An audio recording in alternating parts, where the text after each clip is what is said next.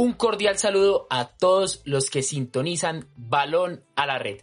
Bienvenidos a esta tercera edición después de que volvimos ya de un largo tiempo sin estar con ustedes y venimos recargados porque tenemos diferentes temas para hablar. Importante porque la selección Colombia empieza su rumbo hacia el Mundial Qatar 2022 y por supuesto Balón a la Red estará aquí para comentarles todo sobre la tricolor.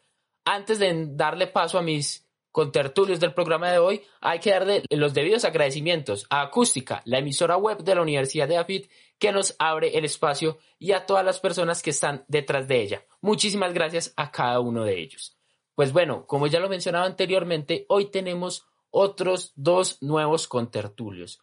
Empecemos, por supuesto, con las mujeres. Manuela, ¿cómo estás? Preséntate y háblanos un poco sobre ti. Hola Diego, muchas gracias por la invitación y muchas gracias a Acústica también por abrir este espacio para hablar, más de la selección. Eh, yo soy Manuela Gaviria, estoy en octavo semestre de comunicación social en la Universidad AFIT. Por supuesto. Y también tenemos, otra vez repitiendo, un estudiante de ingeniería, pero más adelante nos hablará un poco más. Mateo Sepúlveda, un caluroso saludo. Hola Diego, eh, bueno, muy contento de estar acá y pues estoy en décimo semestre de Ingeniería Civil. Todos deben saber que Balón a la Red es un programa del estudiante para el estudiante y aquí, como el gusto siempre es el fútbol, pues por supuesto venimos a hablar de la pelota y en este caso de la pelota cafetera.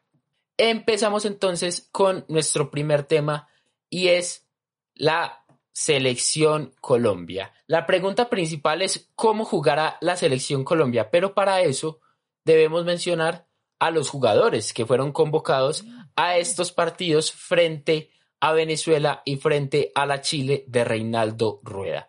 Empecemos entonces con los arqueros. Mateo Sepúlveda me puede ayudar con los defensas, los mediocampistas me los dirá más adelante Manuela y yo remataré con los delanteros. Entonces vamos con los arqueros. Vamos con Chaux del América que fue llamado a último momento después de la salida de David Ospina sigue Camilo Vargas del Atla de México, Álvaro Montero del Deportes Tolima y Aldair Quintana de Atlético Nacional. Son tres jugadores del rentado nacional solamente en la misma posición. Mateo, ¿nos ayudas por favor con los defensas? Bueno, los defensas son Estefan Medina del Monterrey, Juan Guillermo Cuadrado de la Juventus, Jerry Mina del Everton, Davinson Sánchez del Tottenham, Jason Murillo del Celta de Vigo, John Lucumí del Genk de Bélgica, Frank Fabra de Boca Juniors y Johan Mojica del Atalanta. A estos hay que mencionar que se le suma Gabriel Fuentes de, del Junior que fue llamado a última hora para completar 25 jugadores en la nómina de la selección Colombia. Manuela, ayúdanos con los mediocampistas. Víctor Cantillo del Corinthians que entró por Mateus Uribe que tuvo que salir de la convocatoria.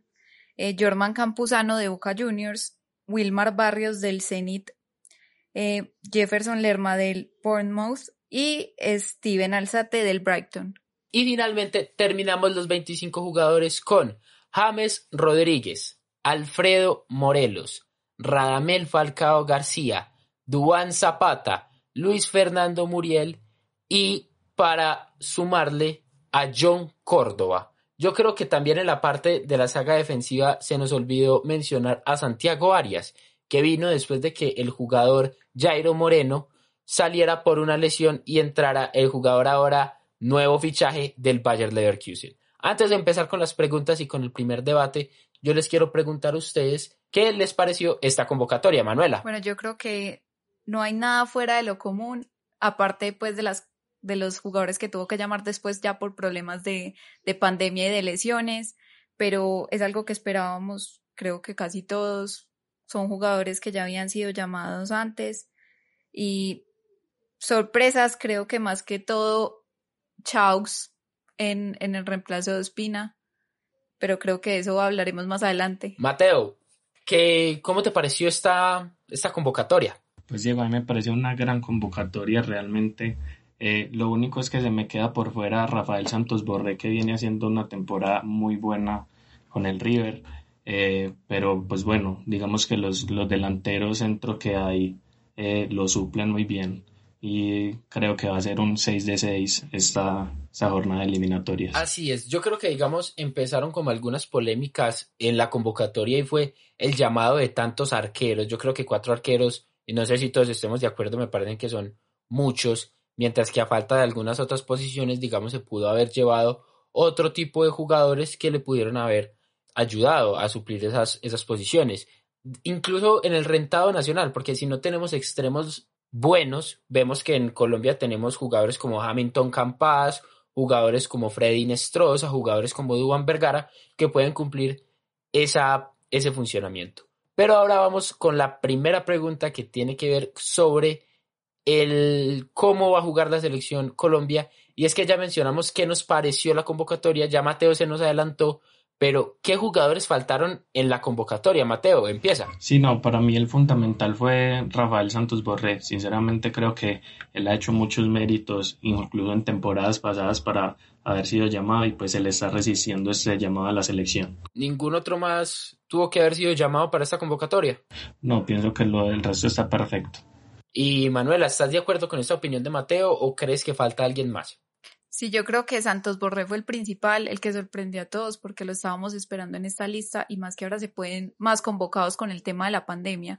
Eh, pero creo que yo sumaría eh, a Daniel Muñoz, que había sido convocado en, en anteriores ocasiones y que con la salida eh, de Nacional puede que haya perdido un poco de, de pantalla. Así es. Yo creo que, y, y la siguiente pregunta es que, viendo los convocados para este partido, ya sabemos que en el extremo derecho no hay muchos jugadores, pero también en una posición en donde no hay otro jugador y no hay un recambio, es para el número 10. Solamente tenemos a James Rodríguez y aunque sabemos que Queiroz no juega con 10, no hay de todas formas un cambio para este jugador que viene en un muy buen nivel en el Everton de Inglaterra. Mi pregunta es si hay que llamar un número 10, en este caso, no sé, vamos a suponer que tenemos que sacar a un portero y llamemos a un número 10. ¿A qué jugador llamarían cada uno de ustedes, Manuela?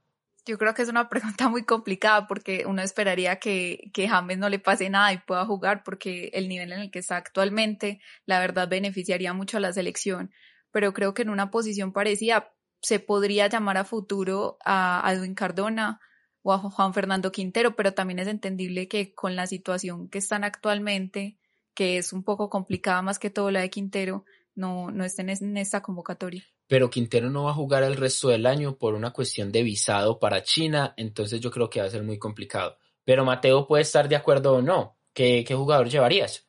Pues me parece que Quintero y Cardona son pues las opciones que digamos uno, uno esperaría. Pero viendo la actualidad, me parece que Andrés Andrade de Atlético Nacional está haciendo una temporada muy muy buena y que digamos en el caso de faltar un volante 10, él sería el perfecto para suplir esa posición. Así es, yo creo que aquí encontramos posiciones divididas, porque yo también me voy a sumar, bueno, en realidad no me voy a sumar a ninguno, porque yo siento que el número 10 idóneo para la selección Colombia, sabiendo que Cardona no, a ver, Cardona no está bien de ritmo en boca porque es suplente, Quintero no va a jugar, la opción del rifle Andrade sí me gusta, pero por encima del rifle Andrade, yo creo que por meritocracia está mejor y más convocable el jugador Andrés Ricaurte, que está en el Dallas del fútbol estadounidense. Un jugador que en el Independiente Medellín jugó muy bien, que se fue en el mejor momento que se pudo haber ido porque la actualidad del equipo rojo de la montaña no es la mejor y que es titular allá. Hace unas semanas hizo un golazo. Yo creo que es un jugador que tiene ideas, que tiene juventud y que deberían empezarle a dar un poco más de recorrido en Selección Colombia. No sé si están de acuerdo conmigo. Mateo. Sí, estoy de acuerdo también. Y para mencionar y darle como eh, una mención especial a Hamilton Campas del Tolima, que viene haciendo muy buenos partidos con el Tolima y es muy bueno en esa posición. Sí, yo estoy de acuerdo con lo de Ricaurte, creo que no le han dado la oportunidad que necesita en selección, lo cual me parece muy raro porque ya venía jugando muy bien en el Medellín desde antes del parón y nunca había sido convocado yo creo que, que nombres se quedan afuera. Yo creo que tenemos eh, ese, ese bonito problema de tener jugadores, que, de tener tantos jugadores en este momento a nivel seleccionables que incluso podemos darnos el lujo, por así decirlo, de dejar afuera a Santos Borré, a Hamilton Campas, a Duan Vergara, a Daniel Muñoz, a, al Rifle Andrade, a muchos, a muchos. Pero digamos la siguiente pregunta, ¿qué opinan sobre los jugadores que reemplazaron a los que no pudieron venir. Estos son los casos de Chaux, Santiago Arias, Víctor Cantillo y Gabriel Fuentes, un joven de 23 años y más no estoy lateral del Junior, que puede ser un buen prospecto. Manuela, ¿qué, qué opinas? Yo creo que los jugadores que llamaron eh, son los necesarios, pueden aportar bastante en el equipo. No creo que tengan titularidad porque algunos es primera o segunda convocatoria en la selección. Creo que el único que no estaría de acuerdo y que me sigue pareciendo muy extraño es esa convocatoria de Chaux, porque si ya no teníamos a Ospina, me parece innecesario llamar otro arquero, porque con los tres que tenemos me parece más que suficiente. Eh, pero, pero creo que Cantillo puede aportar bastante, ya había sido convocado, es titular en Corinthians, a pesar de que el, el equipo no va muy bien en Brasil.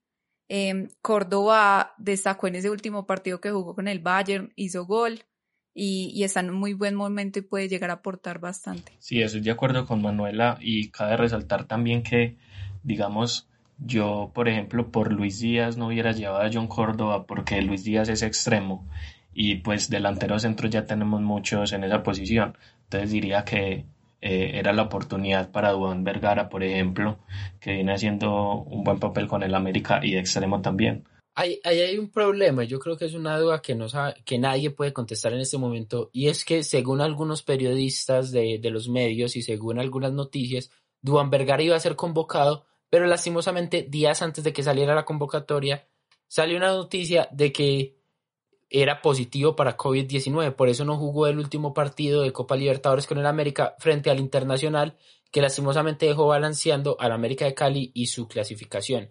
Pero lo curioso es que en los dos últimos partidos, Duan Vergara apareció.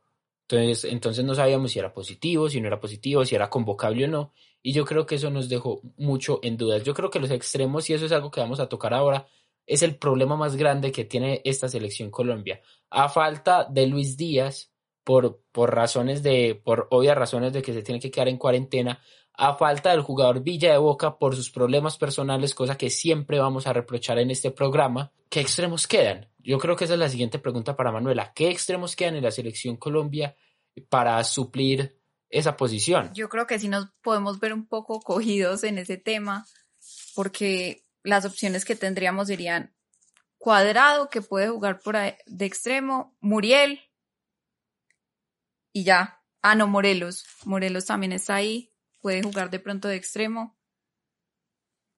Y ya, yo creo que, por ejemplo, Duan Zapata es delantero centro, es imposible que juegue por, por, por extremo. Pues los extremos titulares, yo creo que no hay ningún tipo de duda ahí. Y son Juan Guillermo Cuadrado y Luis Fernando Muriel por la izquierda. Yo me atrevería, pues, como, como más aventurero yo, a decir que de pronto se puede poner a Fabra como lateral izquierdo y subir a Joan Mojica como extremo izquierdo, que digamos es veloz y encarador, entonces puede servir en esa posición. Yo creo que en momentos de penumbras en esa posición de la selección Colombia, jugadores como Mojica le pueden servir. Y es una idea que a mí no se me había pasado por la cabeza y es una idea muy interesante. Algo que le puede servir justamente en estos momentos de apuro. Pero también otro apuro que tiene la selección Colombia en esta convocatoria es que a falta de su arquero titular y gran salvador de la selección Colombia, David Ospina, ¿quién debe ser el arquero de la selección Colombia? Recuerden, hay cuatro, hay muchos de dónde escoger, Er Chaux, Álvaro Montero, Camilo Vargas y el jugador de Atlético Nacional, eh, Aldair Quintana. Entonces empecemos por Manuela. ¿Qué jugador debe ser el seleccionable el titular y por qué? Bueno, yo creo que acá sí hay un debate muy grande, creo que todos lo están hablando porque Ospina es casi que titular indiscutible, pero nada que hacer con lo que está pasando en este momento. De los cuatro que hay, yo optaría por tener de dos opciones principales a, Montero y a Vargas, que ya tienen como experiencia con la selección, mientras Aldair y Chaux no, no tienen todavía, no están tan afianzados a este tema. Y pero de titular creo que pondría a Montero, ya tuvo una experiencia oficial con la selección en la Copa América del año pasado y creo que tiene un muy buen presente con el Tolima que, que nos puede beneficiar bastante en el arco. Mateo, ¿tu opinión? Eh, no, yo por el contrario de Manuela pienso que, que Álvaro Montero, aunque es un gran arquero y ha tenido experiencia pues ya con la selección Colombia, eh, Camilo Vargas debería ser el portero titular digamos que por las mismas razones, o sea, él ha tenido más experiencia en temas de selección y ha estado convocado más tiempo, entonces pienso que, que, es hora de darle la oportunidad pues en la ausencia de Ospina. Yo siento, y yo también voy a meter mi opinión, es que lastimosamente Camilo Vargas va a ser el eterno suplente de la selección Colombia. ¿Por qué? Porque en este con porque siempre había tenido un arquero superior a él como era David Ospina y en este caso Carlos Queiroz ya hemos ya nos hemos dado cuenta que es un que es un técnico cabalero, que es un técnico que juega con la suya, que es un técnico siempre que tiene como arraigado a algunos jugadores. E, es muy parecido a Queiroz, que, eh, a, perdón, a, Peckerman. Peckerman por nada, en, por nada en el mundo sacaba a Abel Aguilar, lo cual me parecía, me parecía algo horrendo, pero digamos en este caso Queiroz tiene jugadores con los cuales siempre juega. Caso Estefan Medina y caso Juan Guillermo Cuadrado. Entonces yo siento que si va a llamar a Montero por sus condiciones físicas es porque lo va a poner a tapar. En este caso porque David Ospina no está.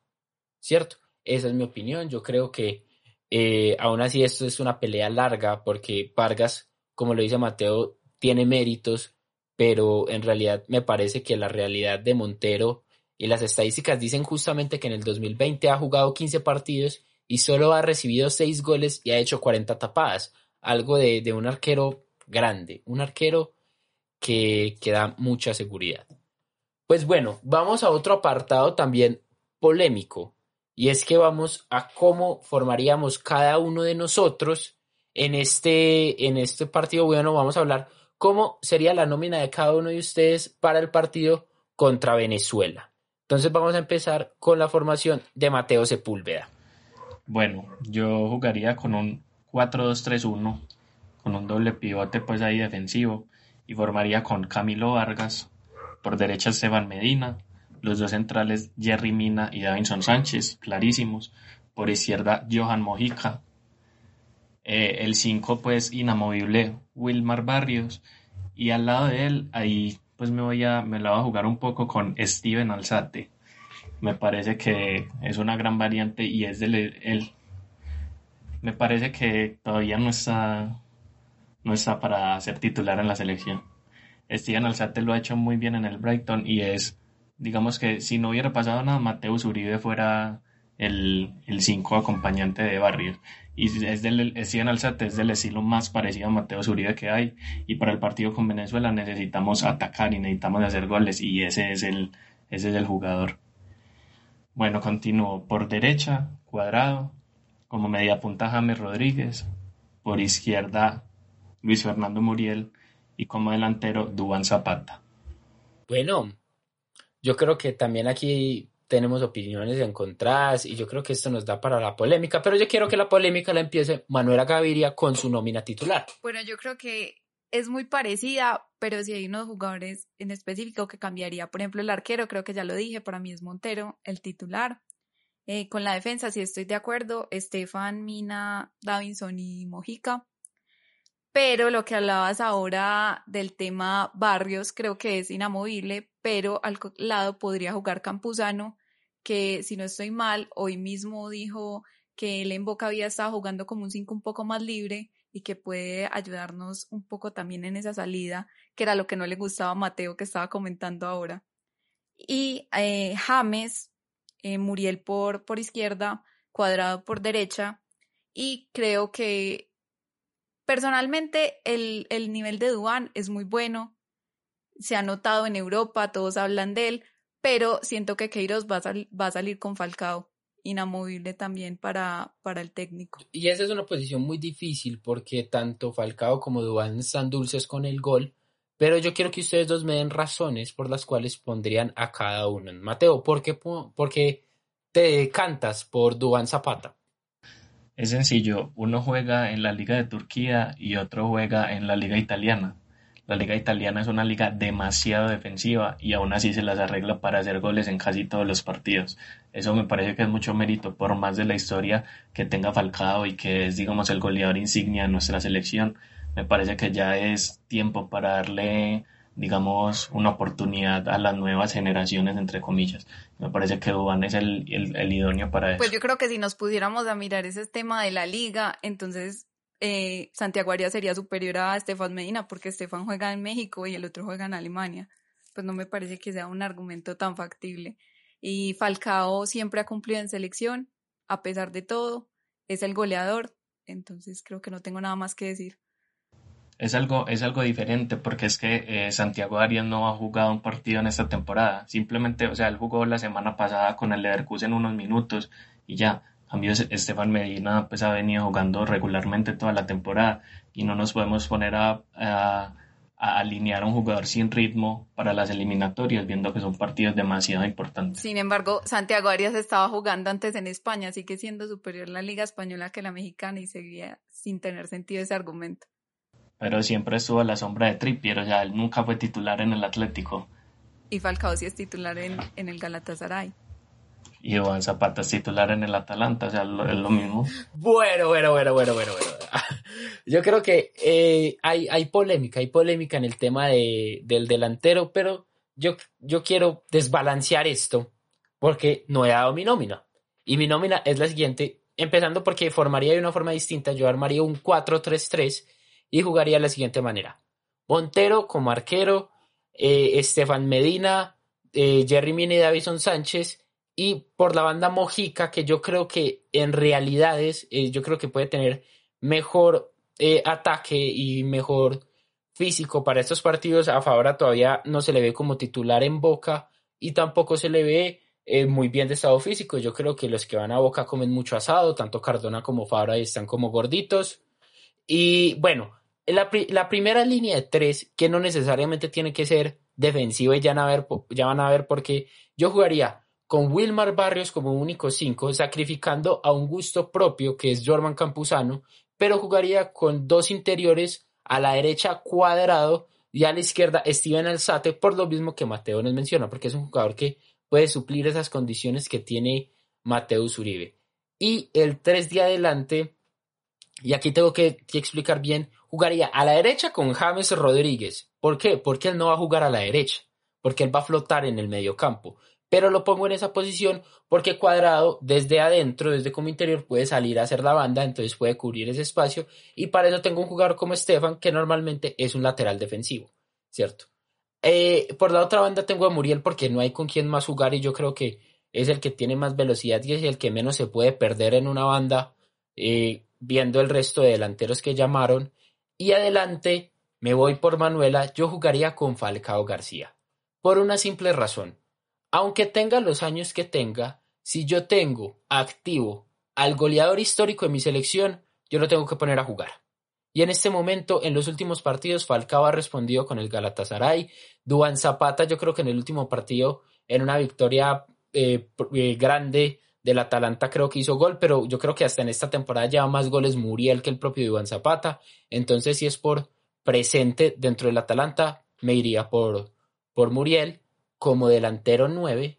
Entonces, por eso yo siento que la experticia y la malicia indígena que tiene Falcao García me serviría en este caso. Mateo, ¿tienes algo para decir?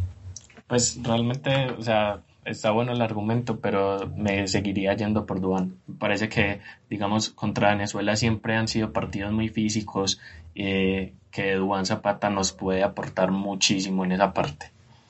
Por supuesto, seguimos avanzando y vamos a hablar de algo rápido para empezar. Vamos a hacer dos preguntas rápidas en las cuales no nos podemos alargar un poco, pero les pregunto rápido. ¿Cuál es el partido más difícil? Manuela. Pues yo creo que Venezuela eh, siempre nos da, nos complica, pero Chile me parece que es el partido más difícil, tiene grandes nombres en el fútbol y, que juegan en Europa que, que nos pueden complicar bastante ese partido. Chile sin duda. Pues digamos tiene un técnico que nos conoce muy bien, que es Reinaldo Rueda, y siempre los partidos de visita se le complican a la selección Colombia, entonces y más contra Chile, que es una de las selecciones llamadas grandes. Entonces va a ser un partido muy, muy complicado.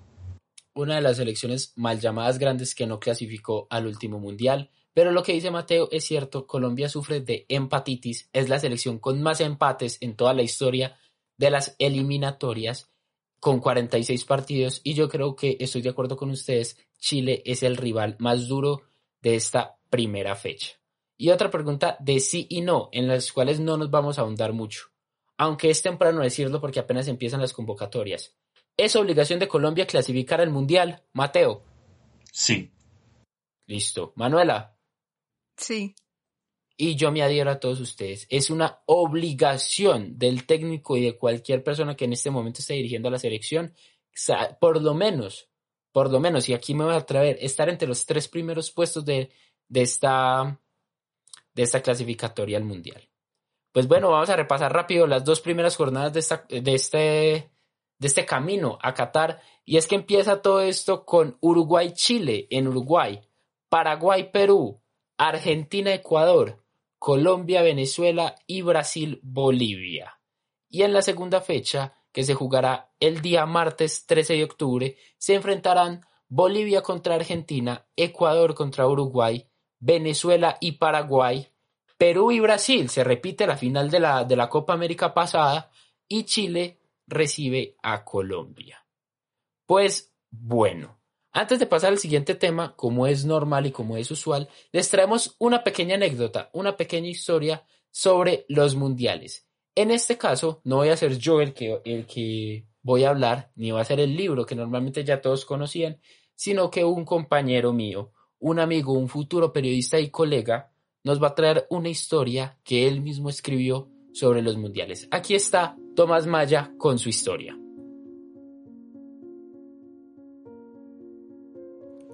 La posición del entrenador es tan insegura como lo es una ventaja de 1 a 0 en el marcador. El problema del trabajo del entrenador es que el fútbol es esencialmente inseguro. Lo que procura a este deporte buena parte de su dramatismo es la incertidumbre. La aparición de un nuevo talento, una inesperada racha, cierta dinámica de grupo, algo de mala suerte. Todas esas cosas pueden echar abajo el sistema establecido. Los perdedores desconcertados de esta temporada pueden ser claros ganadores el año que viene. La madurez exhibida por jugadores en un partido puede volverse andares pesados y viejos en el partido de vuelta. El entrenador vive tanto de la esperanza como de su perspicacia, tanto de los recursos del club como de la confianza en sí mismo.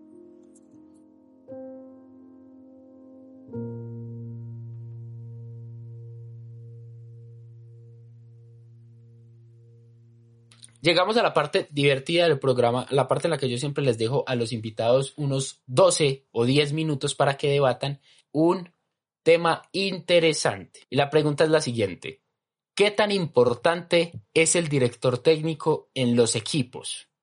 Yo creo que algunos pueden estar a favor, otros en contra, y para eso hicimos una dinámica en la que vamos a tener parte y parte. En este caso, Manuela Gaviria va a estar en la parte en que está a favor de que los técnicos sean importantes en los equipos y Mateo Sepúlveda va a estar completamente en contra.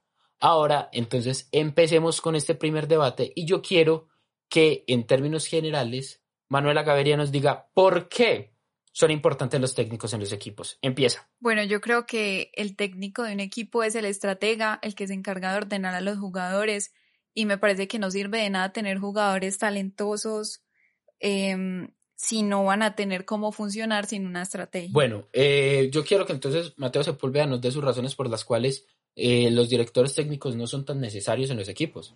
Pues eh, históricamente hubo casos en los cuales, digamos, los jugadores eran tan buenos y tan técnicos que, digamos, no necesitaban un entrenador, pues, porque ya jugaban de memoria prácticamente, como se dice.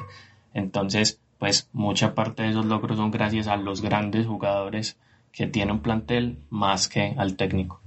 Listo, yo tengo eh, un ejemplo, pues y imagino que este será el más claro y es el Barcelona de, del Tata Martino y de Ernesto Valverde, que digamos no les fue tan bien, pero digamos se mantuvieron y ganaron de hecho ligas por la, por la calidad de nombres que tenían, Messi, eh, Neymar, Suárez, esos jugadores jugaban de memoria y que no necesitaban tanto, digamos, una dirección, eh, porque ya, como, les digo, jugaban de memoria. Eh, otro ejemplo, el Bayern de Nico Kovac, eh, ya venía con una base muy sólida de Jupp Heynckes y de, y de Carlo Ancelotti, entonces también jugaban de memoria, consiguieron grandes cosas, pero no, digamos, por mérito del técnico, sino por mérito de los grandes jugadores.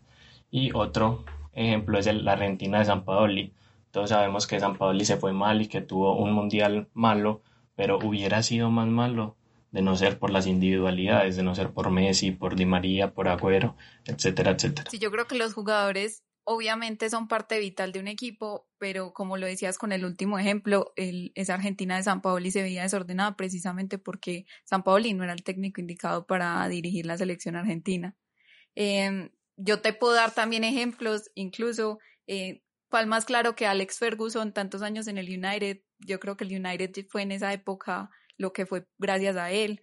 Eh, otro ejemplo es el Liverpool de Shankly en los años de 1959 a 1974. Lo cogió en segunda división, lo subió, fueron campeones eh, también de, de Champions. Entonces creo que el, el técnico es demasiado importante tanto para ordenar un cronograma como para motivación de los jugadores. Eh, la parte mental es vital y creo que, que, sin un técnico eso no se podría controlar o en casos como en Colombia que sabemos que los jugadores pueden hacer, ser a veces un poco indisciplinados, es parte esa, es vital esa parte técnica para poder controlar la disciplina. Claro, yo estoy de acuerdo, pero digamos que esa importancia del técnico se ve más que todo en los equipos chicos. O sea, un equipo grande no tiene necesidad, digamos, de un técnico que los esté eh, dirigiendo así como el ejemplo que te dije, el Barcelona. El Barcelona triunfó, ganó ligas con Valverde y con Martino, que no eran técnicos tan buenos, precisamente por eso, porque el Barcelona es un equipo grande, tiene nombres grandes, el Bayern igualmente.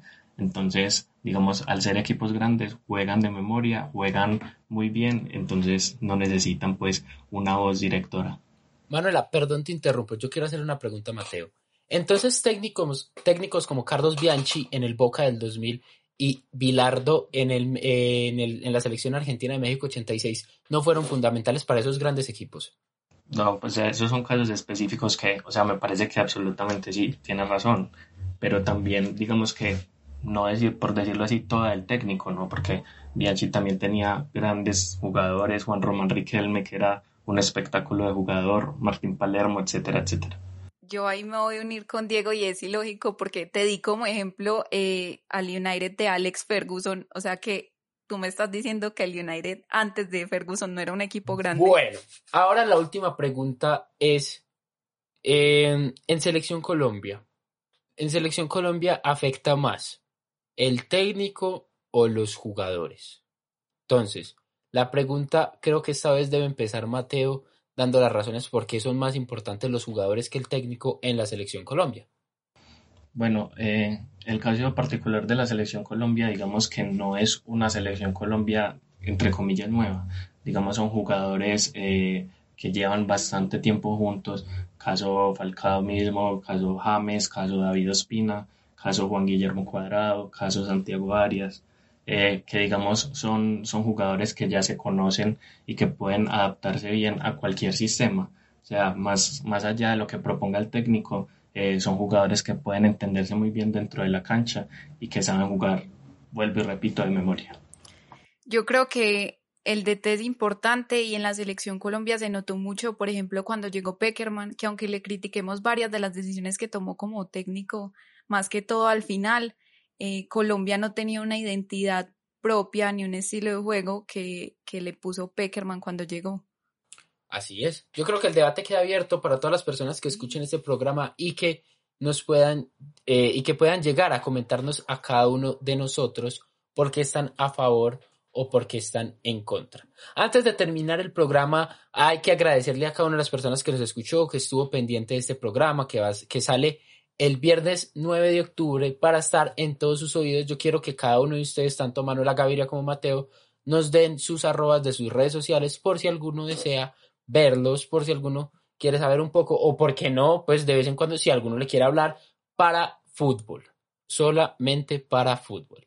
Manuela, si nos quieres regalar tu arroba, aunque si no quieres no hay ningún problema. Eh, arroba Manu Gavirial en Instagram. Y Mateo arroba mspool13 en Instagram.